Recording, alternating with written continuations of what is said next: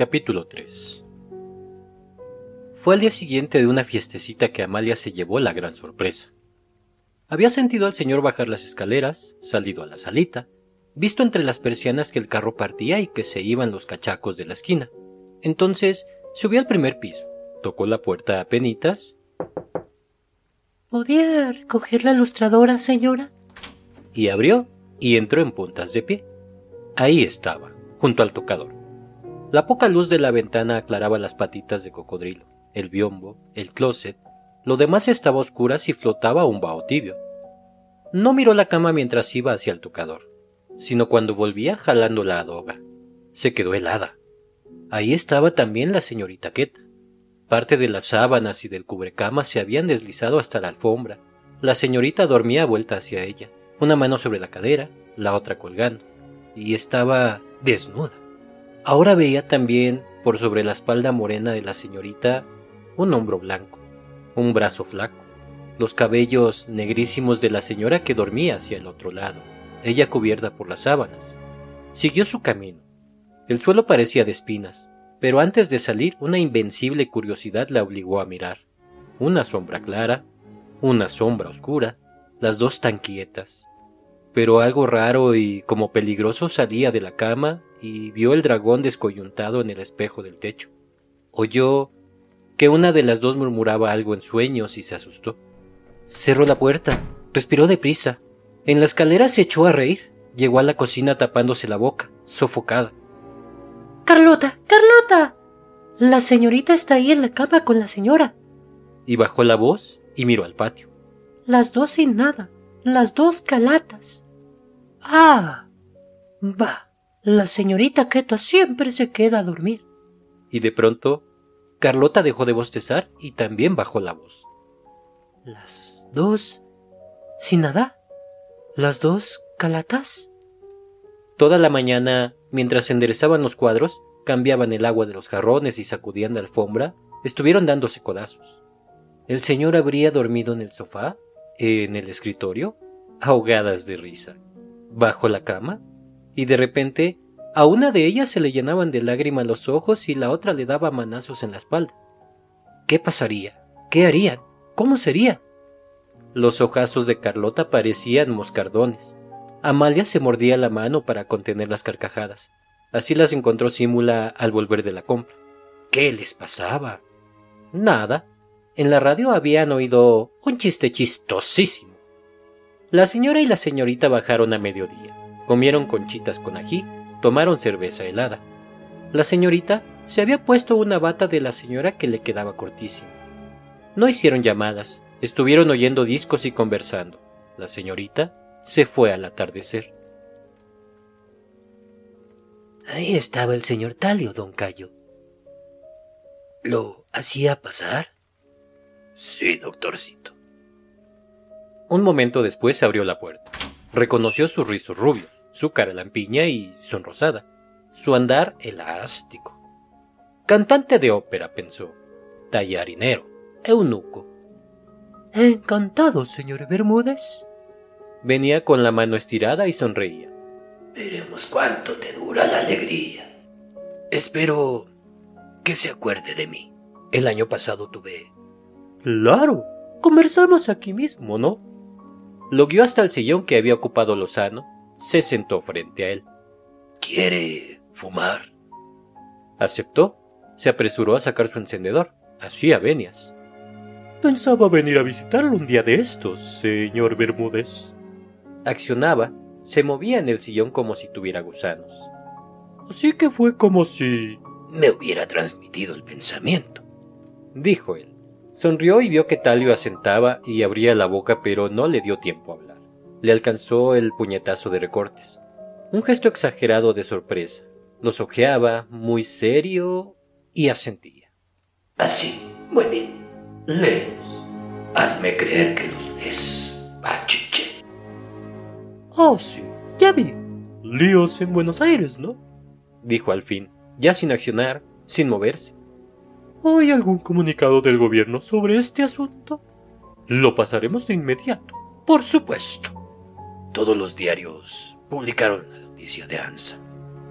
Dejó usted atrás a las demás agencias, dijo él. Se ganó una buena primicia. Sonrió y ya que Talio sonreía ya sin felicidad, ya solo por educación, eunuco, las mejillas más sonrosadas aún, te regalo a Robertito. Nosotros pensábamos que era mejor no mandar esa noticia a los diarios, dijo él.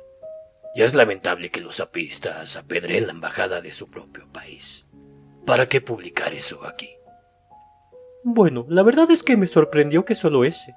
Encogía los hombros, alzaba el índice. Lo incluimos en nuestros boletines porque no recibí ninguna indicación al respecto. La noticia pasó por el servicio de información, señor Bermúdez. Espero que no haya habido ningún error. Todas las agencias la suprimieron, menos ANSA, dijo el apenado. A pesar de las relaciones cordiales que tenemos con usted, señor Dalio. La noticia pasó por aquí, con todas las otras, señor Bermúdez. Colorado ya, sorprendido de veras, ya sin poses, ya. No recibí ninguna indicación, ninguna nota. Le ruego que llame al doctor Alcibiades. Quiero que esto se aclare de inmediato. El servicio de información no da vistos buenos ni malos. Apagó su cigarrillo, calmosamente encendió otro. Solo acusa recibo de los boletines que le envían, señor Dalio. Pero si el doctor Alcibiades me lo hubiera pedido, yo hubiera suprimido la noticia. Lo he hecho siempre. Ansioso ahora, impaciente, perplejo. Ansa no tiene el menor interés de difundir cosas que incomoden al gobierno, pero no somos adivinos, señor Bermúdez. No damos instrucciones, dijo él, interesado en las figuras que trazaba el humo, en las motas blancas de la corbata de talio. Solo sugerimos, de manera amistosa y muy rara vez, que no se propaguen noticias ingratas para el país. Pero sí, pero claro que lo sé, señor Bermúdez. Ya te lo tengo a punto. Siempre he seguido al pie de la letra las sugerencias del doctor Alcibiades. Pero esta vez, ninguna indicación, ninguna sugerencia. Le ruego que... El gobierno no ha querido establecer una censura oficial para no perjudicar a las agencias, justamente. Dijo él. Si no llama al doctor Alcibiades, esto no se va a aclarar nunca, señor Bermúdez vaselina y adelante, Robertito. Que le explique. Que me explique a mí. Por favor, señor. No entiendo nada, señor Bermúdez. Déjame pedir a mí, dijo Carlitos y al mozo. Dos cervezas alemanas, esas de lata. Se había recostado contra la pared tapizada de carátulas de The New Yorker. El receptor iluminaba su cabeza crespa, sus ojos desorbitados su cara oscurecida por una barba de dos días, su nariz rojiza, de borrachín piensa, de griposo. ¿Cuesta cara esa cerveza? dijo Santiago. Ando un poco ajustado de plata. Yo te invito. Acabo de sacarle un vale a esos cabrones, dijo Carlitos. Por venir aquí conmigo. Esta noche murió tu fama de niño formal, Zabalita. Las carátulas eran brillantes, irónicas, multicolores. La mayoría de las mesas estaban vacías, pero del otro lado de la rejilla que separaba los dos ambientes del local venían murmullos.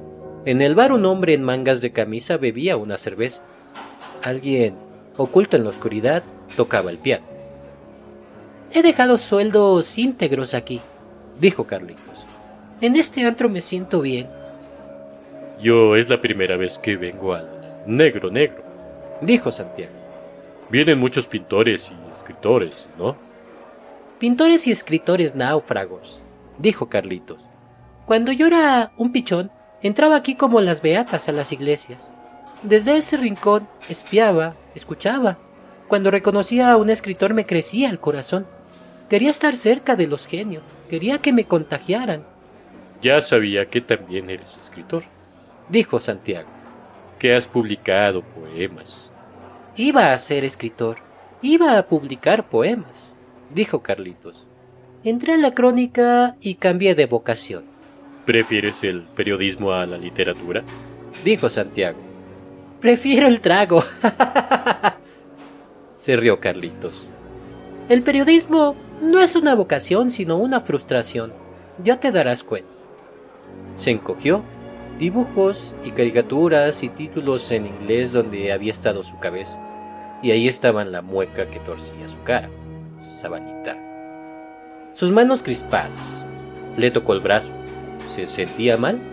Carlitos se enderezó, apoyó la cabeza contra la pared. A lo mejor la úlcera de nuevo. Ahora tenía un hombre cuervo en una oreja y en la otra un rascacielos. A lo mejor la falta de alcohol, porque, aunque te parezca borracho, no he tomado en todo el día. El único que te queda ahí en el hospital, con diablos azules, Zabalita. Irías a verlo mañana sin falta, Carlitos. Le llevarías un libro. Entraba aquí y me sentía en París, dijo Carlitos. Pensaba, algún día llegaré a París y ¡boom! Genio como por arte de magia. Pero no llegué, Zabalita, y aquí me tienes, con retortijones de embarazada. ¿Qué ibas a hacer tú cuando viniste a naufragar a la crónica? Abogado, dijo Santiago. No, más bien revolucionario. Comunista. Comunista y periodista por lo menos riman. En cambio, poeta y periodista... dijo Carlitos y echándose a reír. ¿Comunista? A mí me votaron de un trabajo por comunista. Si no fuera por eso, no hubiera entrado al periódico y a lo mejor estaría escribiendo poemas. ¿No sabes qué? ¿Qué son diablos azules? Dice Santiago. Cuando no quieres saber algo, no te gana nadie, Ambrosio. ¿Qué carajo iba a ser yo comunista? dijo Carlitos. Eso es lo más gracioso del caso. La verdad es que nunca supe por qué me votaron, pero me fregaron. Y aquí me tienes, borracho y con úlceras. Salud, niño formal. Salud, Zabalita. La señorita Queta era la mejor amiga de la señora, la que venía más a la casita de San Miguel, la que nunca faltaba a las fiestas. Alta, piernas largas, pelos rojos, pintados, decía Carlota. Piel canela, un cuerpo más llamativo que el de la señora Hortensia, también sus vestidos y su manera de hablar y sus dispuestos cuando tomaba. Era la que hacía más bulla en las fiestecitas, una atrevida para bailar. Ella sí que se dejaba aprovechar a su gusto por los invitados, no paraba de provocarlos. Se les acercaba por la espalda, los despeinaba, les jalaba la oreja, se les sentaba en las rodillas, una descocada. Pero era la que alegraba la noche con sus locuras. La primera vez que vio a Amalia se le quedó mirando con una sonrisita rarísima, y la examinaba y la miraba y se quedaba pensando. ¿Y Amalia? ¿Qué le pasará? ¿Qué tengo? Así que tú eres la famosa Amalia. Por fin te conozco. ¿Famosa por qué, señorita? La que roba corazones, la que destruye a los hombres. Se reía la señorita Kate. Amalia la mal querida. Loquísima pero qué simpática. Cuando no estaba haciendo pasadas por teléfono con la señora, contaba chistes.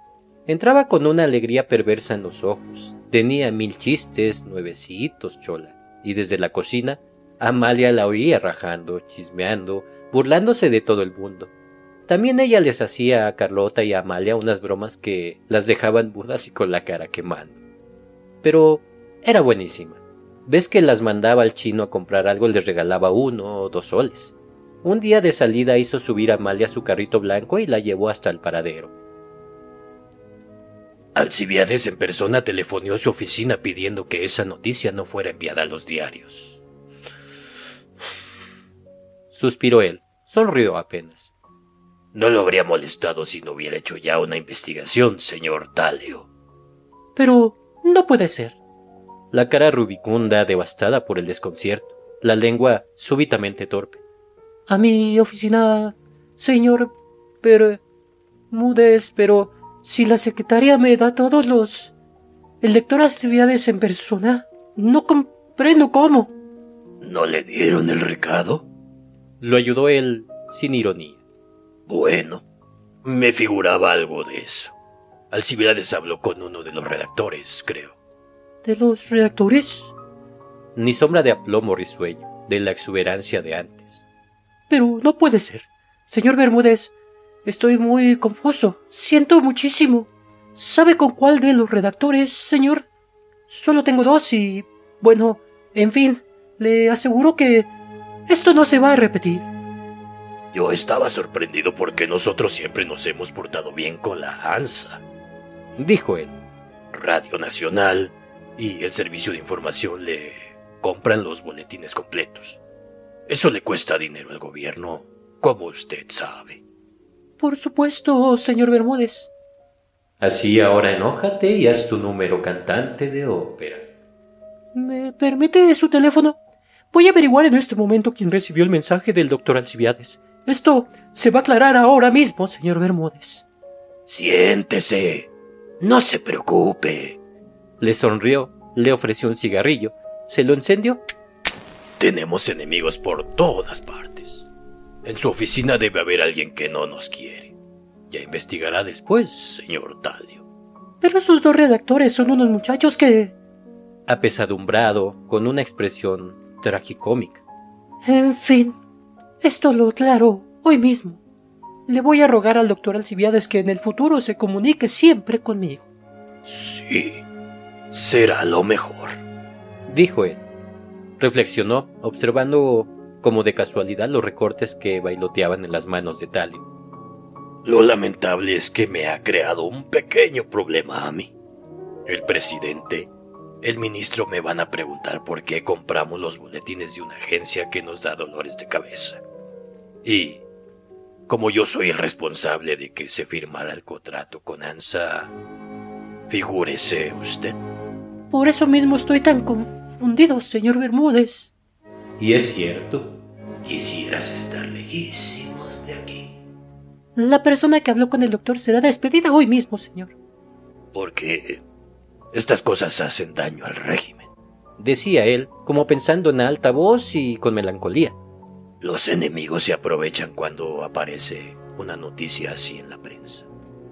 Ellos ya nos dan bastantes problemas. No es justo que los amigos nos los den también. ¿No cree? No se va a repetir, señor Bermúdez. Había sacado un pañuelo celeste. Se secaba las manos con furia. De eso sí que puede estar seguro. De eso sí, señor Bermúdez. Yo admiro las escorias humanas. Carlitos volvió a doblarse como si hubiera recibido un puñetazo en el estómago. La página policial me... ha corrompido. Ya ves. No tomes más, dijo Santiago. Vámonos, más bien. Pero Carlitos se había enderezado de nuevo y sonreía. A la segunda cerveza las punzadas desaparecen y me siento bestial. Todavía no me conoces. Es la primera vez que nos tomamos un trago juntos, ¿no? Sí, Carlitos. Piensa. Era la primera vez. Eres muy serio tú, Zabalita. Terminas el trabajo y vuelas. Nunca vienes a tomar una copa con nosotros los náufragos. ¿No quieres que te corrompamos? El sueldo me alcanza con las justas, dijo Santiago. Si me fuera a los bulines con ustedes, no tendría ni para pagar la pensión. ¿Vives solo? dijo Carlitos. Creí que eras un hijito de familia. ¿No tienes parientes? ¿Y qué edad tienes? Eres un pichón, ¿no? Muchas preguntas a la vez, dijo Santiago. ¿Tengo familia? Sí, pero vivo solo. Oye, ¿Cómo hacen ustedes para emborracharse e ir a bulines con lo que ganan? Es algo que no entiendo. Secretos de la profesión, dijo Carlitos. El arte de vivir entrampado, de capear las deudas. ¿Y por qué no vas a bulines? ¿Tienes una hembra? ¿Me vas a preguntar si me la corro también?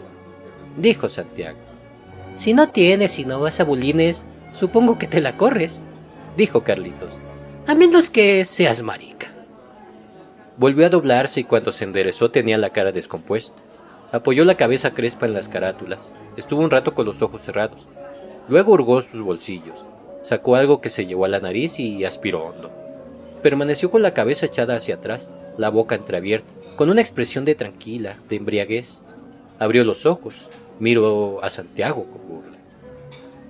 Para adormecer los agujazos de la panza, no pongas cara de susto. No hago proselitismo. ¿Quieres asombrarme? Dijo Santiago. Pierdes tu tiempo, borrachín. Pichicatero. Ya lo sabía. Toda la redacción me lo había dicho. Yo no juzgo a la gente por eso. Carlitos le sonrió con afecto y le ofreció un cigarrillo.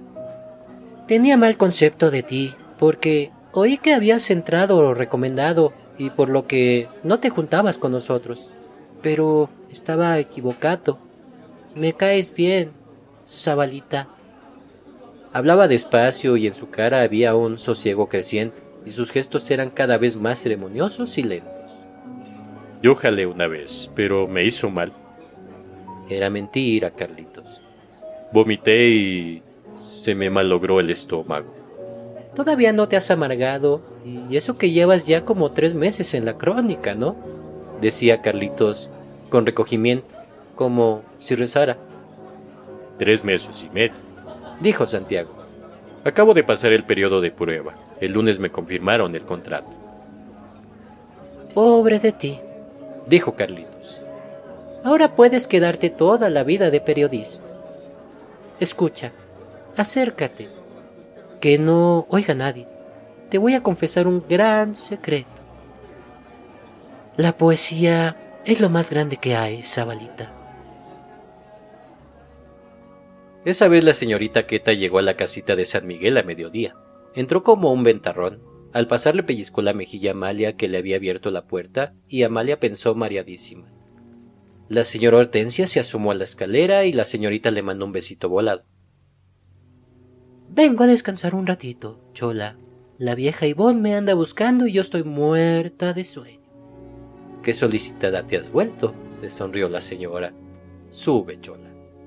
Entraron al dormitorio y rato después un grito de la señora. ¡Tráenos una cerveza helada! Amalia subió con la bandeja y desde la puerta vio a la señorita tumbada en la cama solo con fustán. Su vestido y medias y zapatos estaban en el suelo y ella cantaba, se reía y hablaba sola. Era como si la señora se hubiera contagiado de la señorita, porque, aunque no habían tomado nada en la mañana, también se reía, cantaba y festejaba a la señorita desde el banquito del tocador. La señorita le pegaba la almohada, hacía gimnasia, los pelos colorados le tapaban la cara, en los espejos sus largas piernas parecían las de un enorme cien pies. Vio la bandeja y se sentó. ¡Ay, qué sed tenía! Se tomó la mitad del vaso de un trago. ¡Ay, qué rica! Y de repente agarró a Amalia de la muñeca. Ven, ven. mirándola con qué malicia. No te me vayas. Amalia miró a la señora, pero ella estaba mirando a la señorita con picardía, como pensando ¿Qué vas a hacer? y entonces se rió también.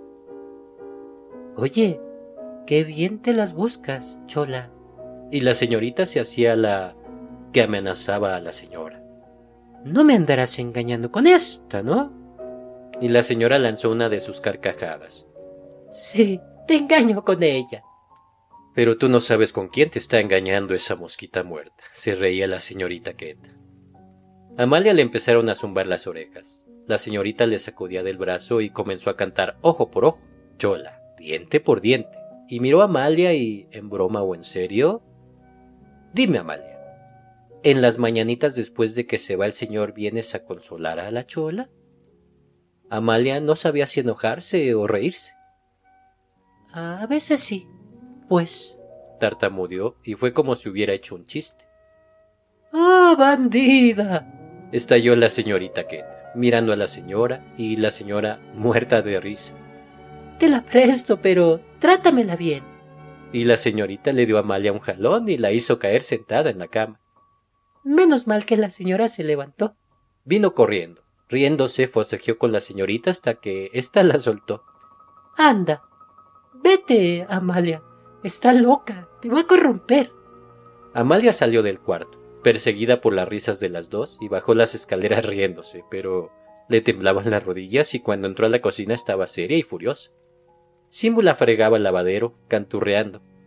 ¿Qué te pasa? Y Amalia, nada.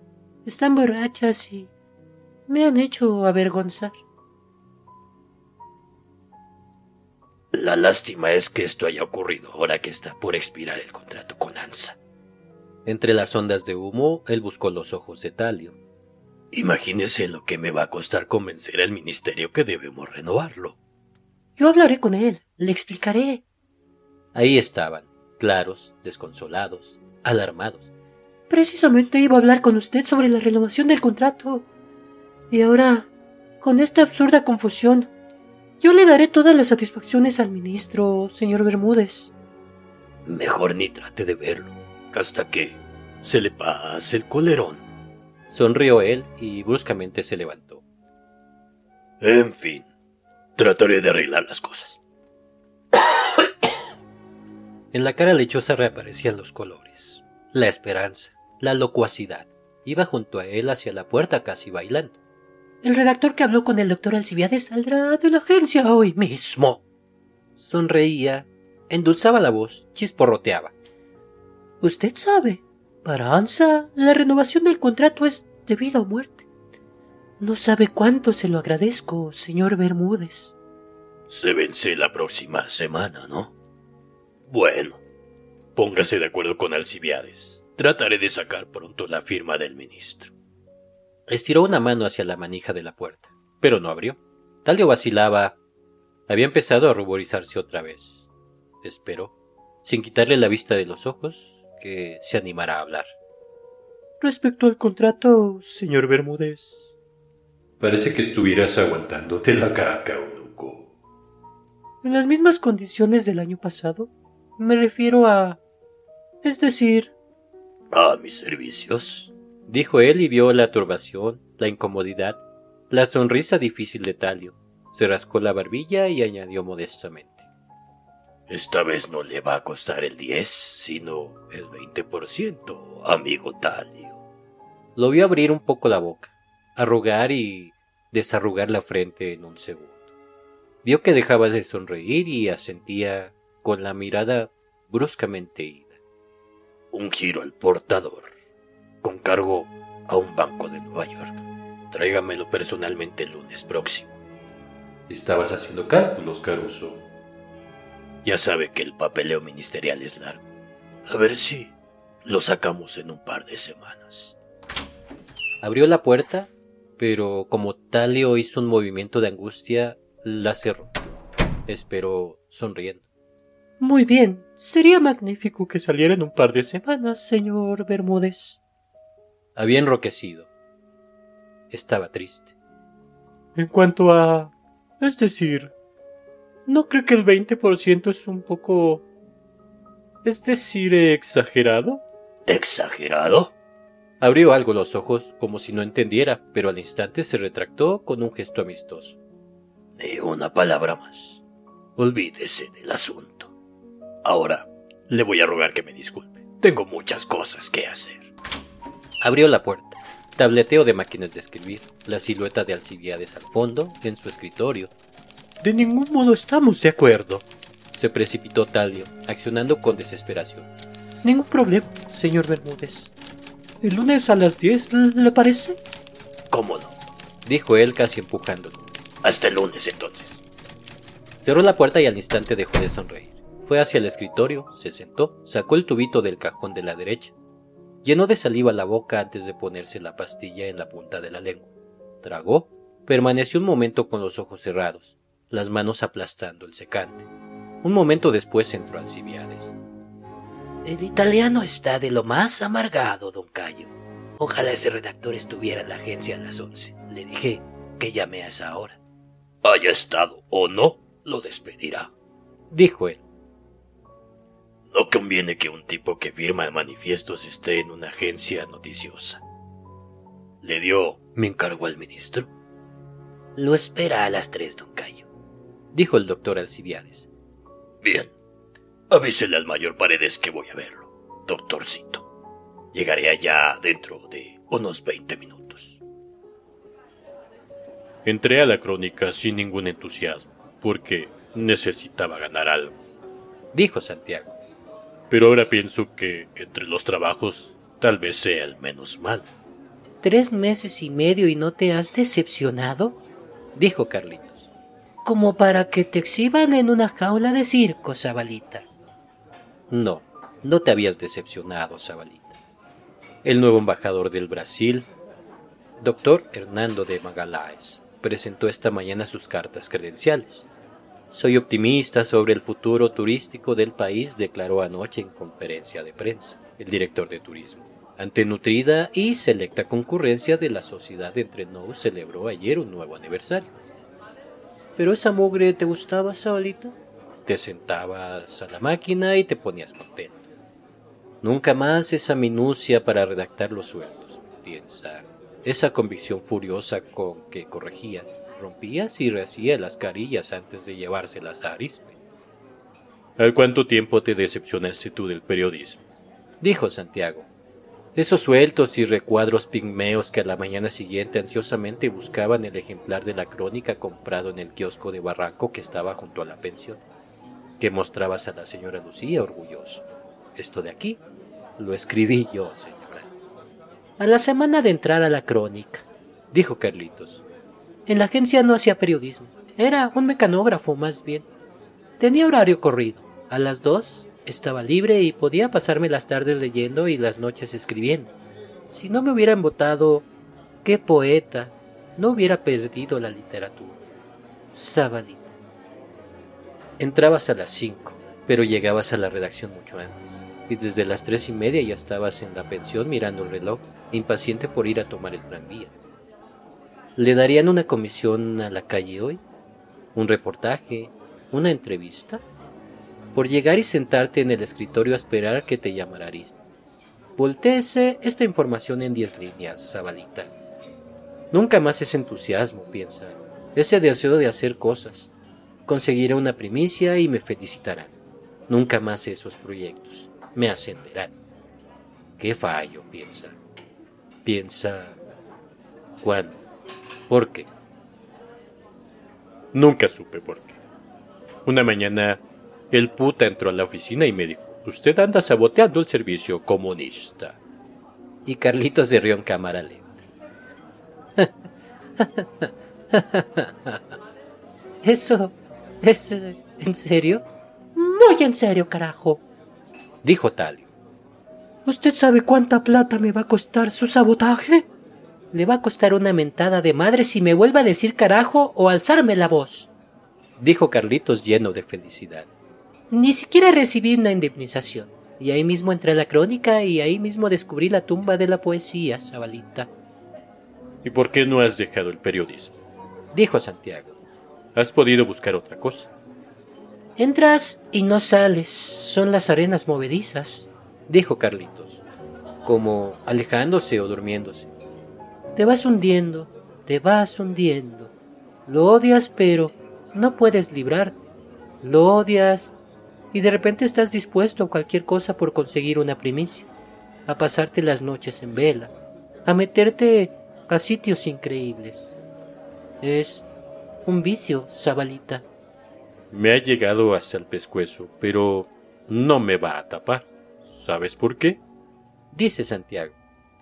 Porque voy a terminar abogacía de todas maneras, Ambrosio. Yo no escogí policiales.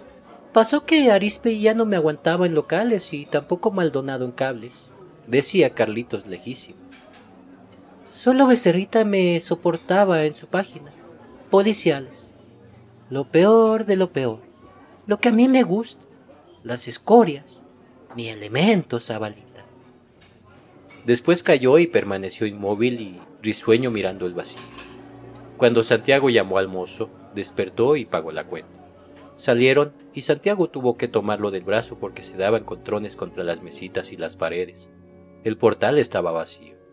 Una franja celeste se insinuaba débilmente sobre los techos de la Plaza San Martín. Raro que no haya caído por aquí Norwin, recitaba Carlitos con una especie de quieta ternura uno de los mejores náufragos, una magnífica escoria. Ya te lo presentaré, Zabalita. Se tambaleaba, apoyado contra uno de los pilares del portal, la cara sucia de barba, la nariz ígnea, los ojos trágicamente dichosos.